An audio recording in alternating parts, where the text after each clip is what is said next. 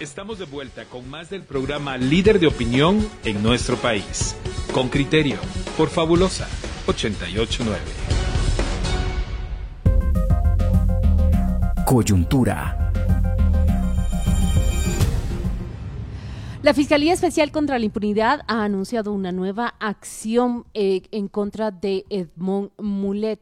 Eh, se lleva su caso ante la Corte de Constitucionalidad. La FESI presentó ante la máxima Corte un amparo que lo que pretende es revertir la decisión de la Corte Suprema de Justicia que mantuvo la inmunidad a Edmond Mulet, acusado de obstrucción a la justicia cuando plantea una denuncia en contra de la fiscal y el juez que ordena la investigación en contra de los periodistas y columnistas del periódico. Hoy nos acompaña Jorge Mario Valenzuela, él es ex magistrado y presidente del Tribunal Supremo Electoral. Muchas gracias por aceptar la entrevista, licenciado. Buenos días.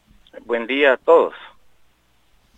Gracias por acompañarnos, licenciado. Arranco eh, preguntándole, ¿usted encuentra mm, fundamento, sentido en la acción del, del fiscal Curruchiche en contra de Edmond Mulet.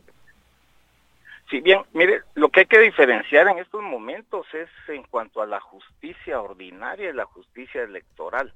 Estamos en medio de un proceso electoral y ya cuando se empiezan a revolver ya los ambos ámbitos, tanto la justicia electoral como la ordinaria, pues tiene repercusiones en, el proceso electoral.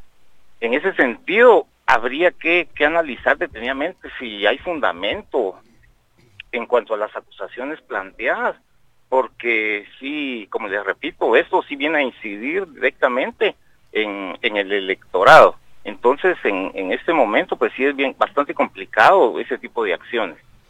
Eh, magistrado, yo creo que usted ha dicho la frase correcta. Eh, hay una convergencia, cuando no una superposición, de justicia electoral y justicia penal. Ahora, ¿cómo manejar esto? Vamos a imaginar, si, pensamos que, la denuncia es falsa y espuria, es evidente que, se llega a la conclusión de que a través de la justicia penal se puede manipular el tema electoral. Eh, eso creo que no hay mucha duda. Vamos a ponernos en el otro escenario imaginemos que realmente hay una acción penal. Imaginémoslo, ¿verdad? Eh, aunque yo creo que, a lo mejor no, pero imaginémoslo. ¿Cómo manejar en un momento esos tiempos políticos de la justicia? ¿Cómo manejar la justicia penal en caso de que sea correcta y honesta en tiempo electoral? ¿Se le ocurre alguna reflexión para que no pase justamente lo, que usted está diciendo? Pues es bastante complicada la, la respuesta, tener un planteamiento en ese sentido es muy difícil porque eh, le, voy a poner... Se, nos cortó, don Jorge. Por haber cometido un... perdón, don Jorge, se cortó un poquito y, no escuchamos el inicio, si es tan amable. Bien, eh, que decía que es bastante complicado tener una respuesta y un planteamiento a esa situación, porque la justicia no, no, no descansa, la justicia es, es permanente. Entonces, le ponía el ejemplo de un candidato de cualquier partido a cualquier cargo que comete un asesinato, pues ahí la justicia ordinaria actúa de inmediato, debería de actuar de inmediato y lo político pues esa parte. Sin embargo, cuando existe la duda entre lo político y lo ordinario, es donde se produce el problema. Pero digamos, poderlo solucionar sí es bastante complicado. Eh, ¿se, ¿Se podría aceptar, usted que ha sido magistrado, se podría aceptar en una corte, sea la de constitucionalidad o la suprema, un debate entre juristas, es decir, usted y sus colegas, sobre si, si esos temas hay que pararlos para que, o sea, está dentro del marco jurídico, del concepto de discusión jurídico judicial, el debatir entre magistrados, señores, esto lo vamos a parar hasta que termine el proceso electoral, para evitar eso, o porque yo me imagino, si yo fuese magistrado, sentarme y decir, bueno, ¿qué hago frente a ese dilema que usted plantea? La justicia tiene que dar respuesta. No sé, cabe, cabe decir, bueno, esto es un proceso, pongamos un ejemplo, ¿verdad? De insulto. Pues, oiga, dejémoslo después de las elecciones. Ahora, esto es un problema de asesinato, ¿no, mucha? Esto hay que hacerlo ahorita. no, sé, ¿cómo manejar eso?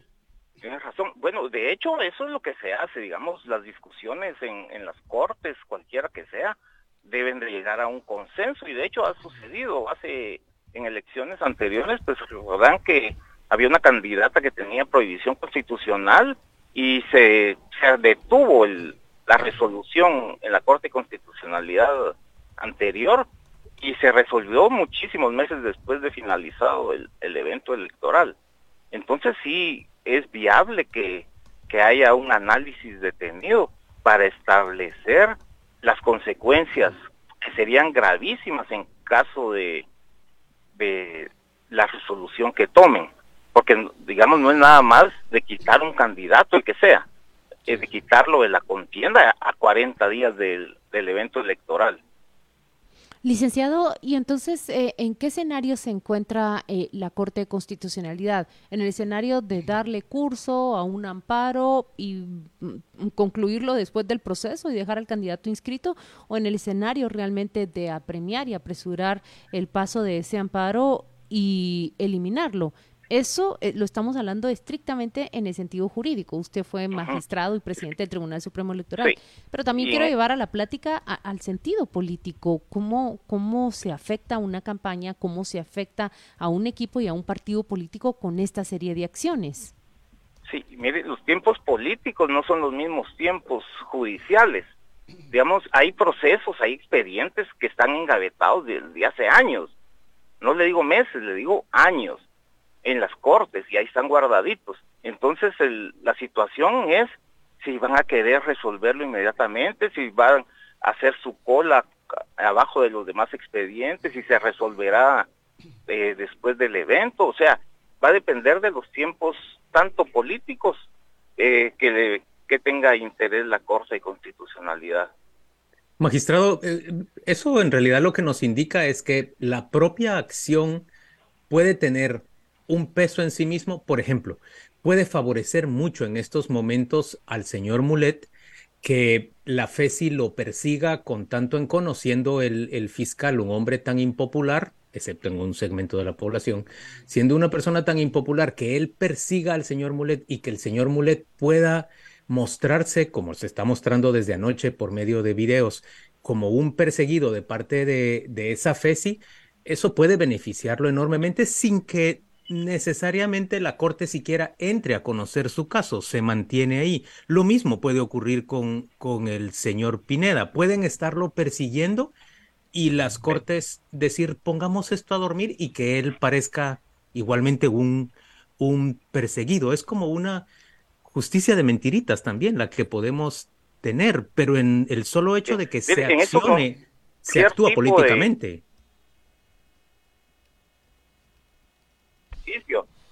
Porque todo el mundo, ese es el tema de conversación, qué va a pasar con el candidato X o Y, y mientras más publicidad se le está dando es mejor para, para él, porque va a obtener más simpatizantes, ya sea de, cualquier lado, personas indecisas, pues pueden inclinarse hacia la victimización que se está haciendo a una persona. Entonces, eh, como les repito, esos tiempos son los que no, no cuadran. Entonces, sí hay que tener mucho cuidado en lo que se, se resuelve porque afectar definitivamente el, ya incipiente evento electoral que estamos a 40 días de llevar a cabo.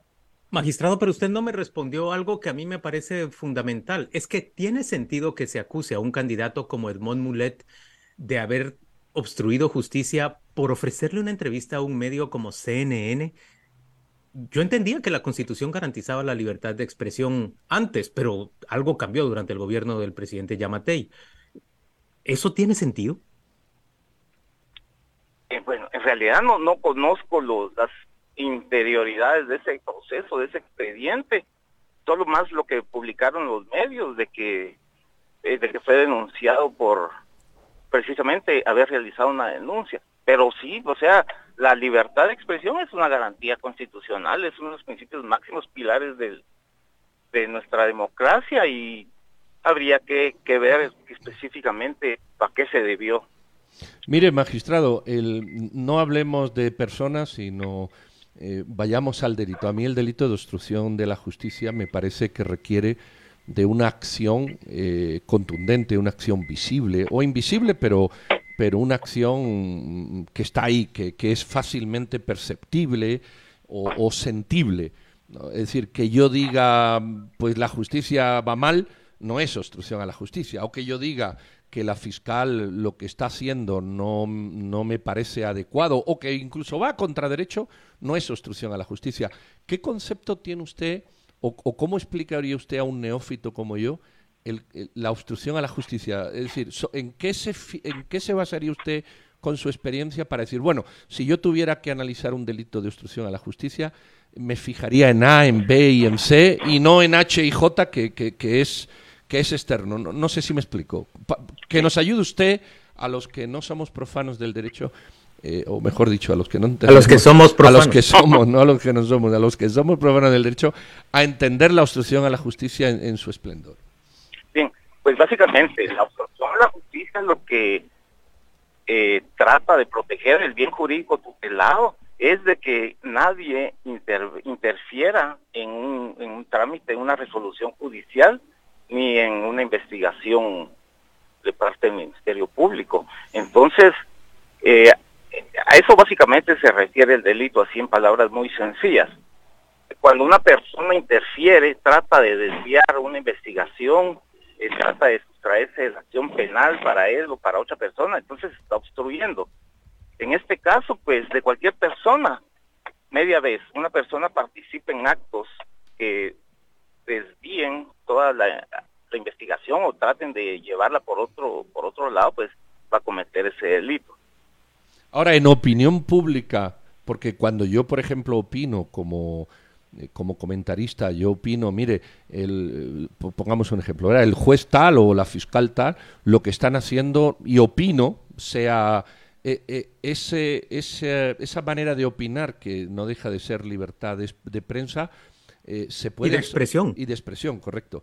Se puede asociar eh, de alguna manera, es decir, ve usted, no, sin, sin, sin, saber, si, o sea, sin asociarlo a este caso necesariamente, ve usted que yo, por ejemplo, Pedro Trujillo, puedo cometer obstrucción a la justicia cuando diga, mire, el juez octavo lo que está haciendo no me parece bien y lo razono en un artículo de opinión, por ejemplo. Sí, mire, lo que pasa que eh, hay una línea muy tenue entre la libertad de emisión del pensamiento y lo que han hecho muchos periodistas en el medio guatemalteco. Y como se dice sin decir nombres, pero hay personas que están sindicadas por la Comisión de Delitos Graves que utilizaron el fuero de prensa para cometerlos. Entonces sí, estamos ante una situación bien difícil. Si se refiere a las personas del periódico magistrado, le cuento que hay ocho, ocho periodistas, tres columnistas y, seis miembros de la redacción del periódico perseguidos, muchos de ellos afuera del país, justamente por el riesgo de, ir a prisión. a ellos se refiere? O sea, no, en general a todos los periodistas, porque yo puedo mencionar otros medios. Hay muchos medios que, que los periodistas pues, no necesariamente han hecho su función adecuada.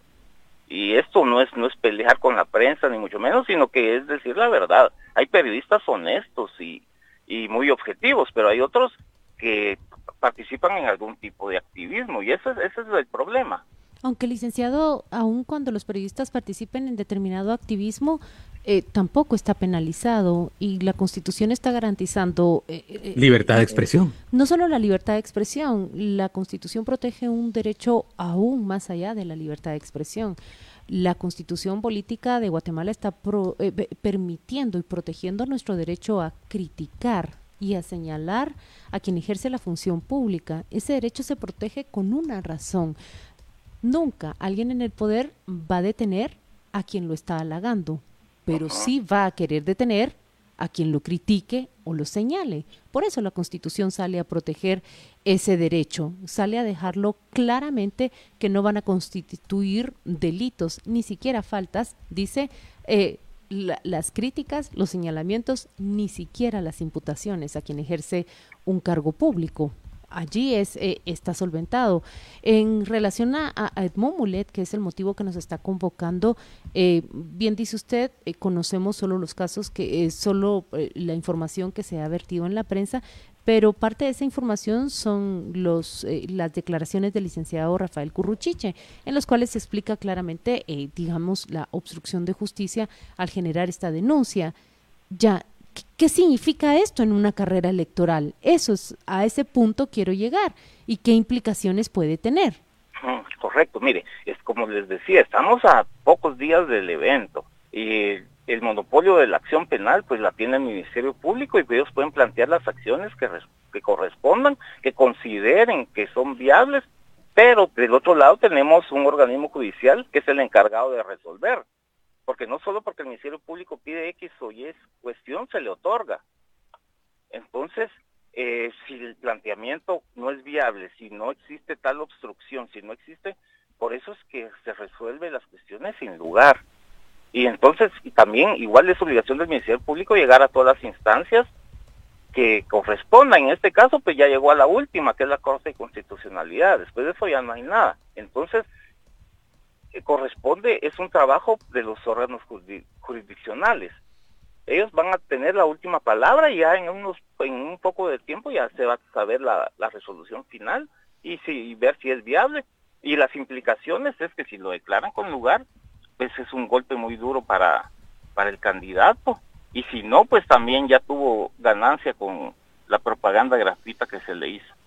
Es Magistrado, solo lo, lo, último que le digo es que cuando usted habla de fuero de prensa, me da la impresión de, que tiene una interpretación que yo veo errada de, de, lo que es la ley de libre emisión del pensamiento, que es una ley de rango constitucional y que establece un mecanismo para que todos, todas las personas que nos expresamos por los medios de comunicación o por las redes sociales, aunque en esa época en que fue emitida esta ley no existían, pero es un medio de comunicación más, una plataforma digital, pues tengamos exactamente eh, el mismo el mismo ámbito para ir a, dirimir cualquier conflicto que surja por esa expresión nuestra. Cuando, cuando se refieren a, a fuero de prensa, creo que en realidad lo que están tratando de presentar delante de la sociedad es que los periodistas tenemos algún tipo de privilegio, lo cual es,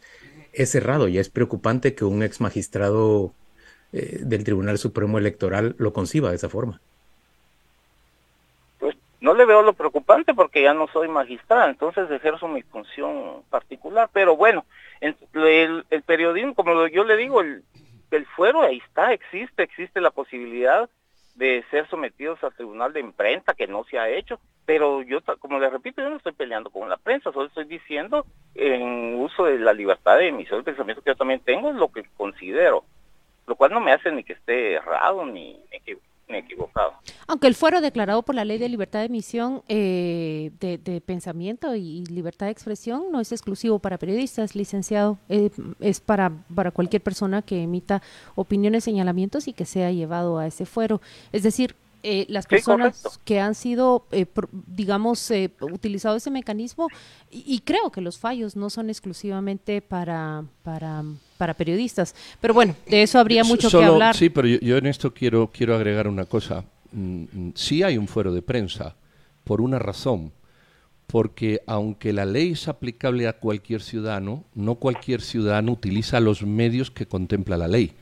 Y la ley habla de medios publicados, revistas, radiales.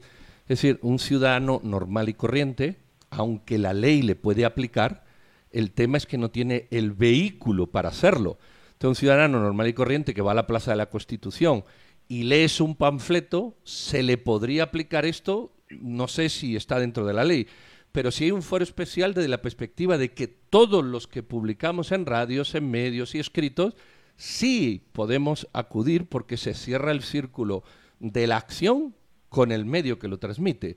Luego sí creo que hay un matiz, se dice la ley es para todos y es verdad, pero no todos pueden hacer uso de la ley porque no todos pueden publicar donde la ley dice que se contempla como medios de expresión. En las redes sociales todos pueden publicar y en la ley no habla, de creo que no habla de, redes sociales, ¿verdad? Pero lo extiende a otros medios electrónicos que en el futuro puedan eh, surgir. Es que creo que también se, digamos, con esa declaración se cree que ese fuero es exclusivamente para periodistas, pero si hacemos una revisión a quiénes se ha aplicado esa ley y a los juicios que se han llevado a cabo, eh, vieran que, que, sería sorprendente, no necesariamente han sido periodistas los que han sido eh, eh, sometidos a, a, ese fuero, han sido personas que han declarado, han sido personas que a través de columnas de opinión, pero con el ejercicio de otras profesiones, han emitido declaraciones que son sometidas a, a, ese, a ese fuero.